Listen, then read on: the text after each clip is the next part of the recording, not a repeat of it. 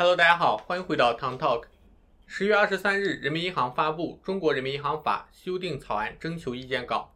意见稿多处提到了数字货币，也包括数字人民币。中国人民银行法修改工作已列入十三届全国人大常委会立法规划和二零二零年立法计划。中国人民银行法意见稿指出，防范虚拟货币风险，明确任何单位和个人禁止制作和发售数字代币。这就是把数字货币和加密货币以法律的形式钉在了非法的十字架上。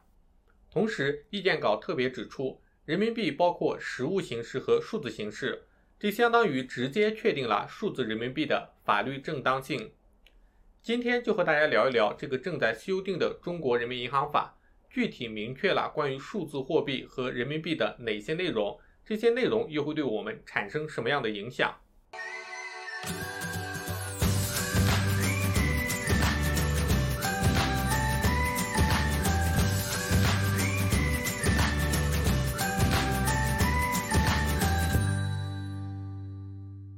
首先，我们一起看一下这次中国人民银行法修订的内容有哪些。第十九条规定，人民币的单位为元，人民币辅币单位为角分。人民币包括实物形式和数字形式。实物形式的人民币就是我们现在已经很少使用的纸币、硬币。自从支付宝、微信等第三方支付兴起之后，实物人民币使用的频率越来越低。口袋里装着一百块，往往过了一个月还没有花出去。拿纸币去买东西还要找零，零钱放哪里也是个问题。现在出门几乎没有人会带钱包了。相反，手机现在已经是我们身体不可或缺的拓展了。使用手机支付方便快捷。现在人们使用实物人民币的意愿前所未有的低。中国人民银行早在2014年就开始研究数字人民币。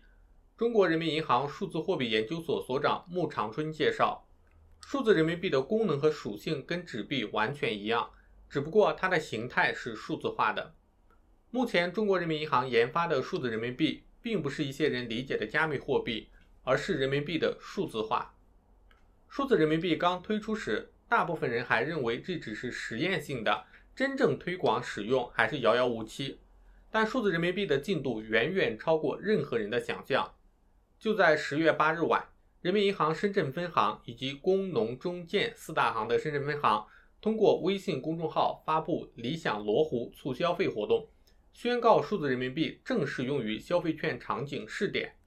在深圳，个人可通过爱深圳活动预约平台登记申请抽签。此次活动将向五万名中签人员发放红包，每个红包金额为两百元，总计数字人民币红包达到一千万元。深圳市相关部门十九日发布的数据显示，截止十月十八日二十四时，有四万七千五百七十三名中签个人成功领取理想罗湖数字人民币红包，使用红包交易六万两千七百八十八笔，交易金额八百七十六点四万元。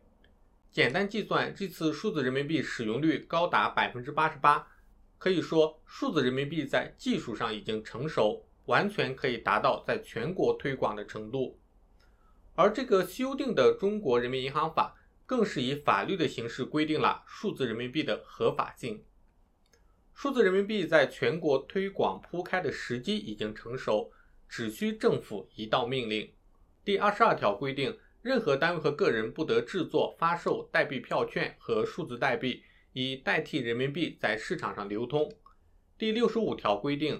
制作、发售代币票券和数字代币，以代替人民币在市场上流通的，中国人民银行应当责令停止违法行为，销毁非法制作、发售的代币票券和数字代币，没收违法所得，并处违法金额五倍以下的罚款；不能确定违法金额的，处十万元以上五十万元以下罚款；情节严重的，依照第六十一条第二款的规定处罚。这里的数字代币其实特指的就是以比特币为首的数字货币、加密货币。二零一一年，黄小雨创办了中国第一个比特币交易平台比特币中国。比特币这个名字也是黄小雨在比特币中国这个平台上首先使用的。二零一三年，比特币中国得到了美籍华人李启源的投资。李启源的弟弟查理李是谷歌加州工程师，他在二零一一年开始接触比特币。随后还发明了莱特币。在李启源的推动下，腾讯和比特币中国签署了支付协议。二零一三年十月，百度旗下的云保安平台宣布接收比特币。之后，比特币的价格不仅在中国涨了，在全世界也从一百四十美元涨到了两百美元。十月中旬，比特币中国的交易量第一次超过了门头沟所保持的记录。随后，中国比特币交易所如雨后春笋般冒出来，OKCoin、OKEX、币安、火币等平台在全球比特币交易市场中的份额越来越大。但是好景不长，二零一七年九月四日。央行等七部门发布关于防范代币发行融资风险的公告，业内称“九四风暴”，曾将发行代币融资定义为一种未经批准非法公开融资的行为，涉嫌非法发售代币票券、非法发行证券以及非法集资、金融诈骗、传销等违法犯罪活动。公告发布之后，各类代币发行融资活动应当立刻停止。任何所谓的代币融资交易平台不得从事法定货币与代币、虚拟货币相互之间的兑换业务，不得买卖或作为中央对手方买卖代币或虚拟货币，不得为代币或虚拟货币提供定价、信息中介等服务等。之前数字货币在国内被禁是政府的行政命令，并没有对应的法律条款。修订后的《中国人民银行法》直接在法律上明确规定。任何单位、个人不能制作、发售数字代币，否则就是违法，要承担相应的法律责任。上周，OKEX 老板徐明星被警方带走，至今还没有任何消息。如果中国人民银行法出台后，徐明星有可能就会是第一个因为触犯这部法律而受审的人。那么，这次中国人民银行法修订对我们会产生什么影响？影响主要分两个方面。首先，最大的影响无疑是。数字人民币大范围推广造成的各方面变化，一旦数字人民币推广开来，纸币、硬币在我们生活中很快就会变成历史。数字人民币使用体验比支付宝、微信还方便，消费者当然也乐于接受。对于商户而言，接受数字人民币既享受了数字支付收款的便利，又不用支付交易手续费，可以省不少钱，商户也没有理由拒绝使用。虽然纸币可能不会出现在日常使用中。但是在特定场合、特定行业，还是需要大量纸币。纸币暂时还不会完全退出历史舞台。至于数字人民币会造成通货膨胀加剧，这本来就是阴谋论的说法。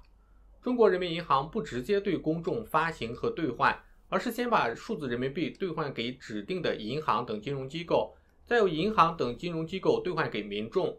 这些金融机构需要向中国人民银行缴纳百分百准备金。一比一进行兑换，也就是说，市场上每多出一块钱的数字人民币，就会少去一块钱的纸币。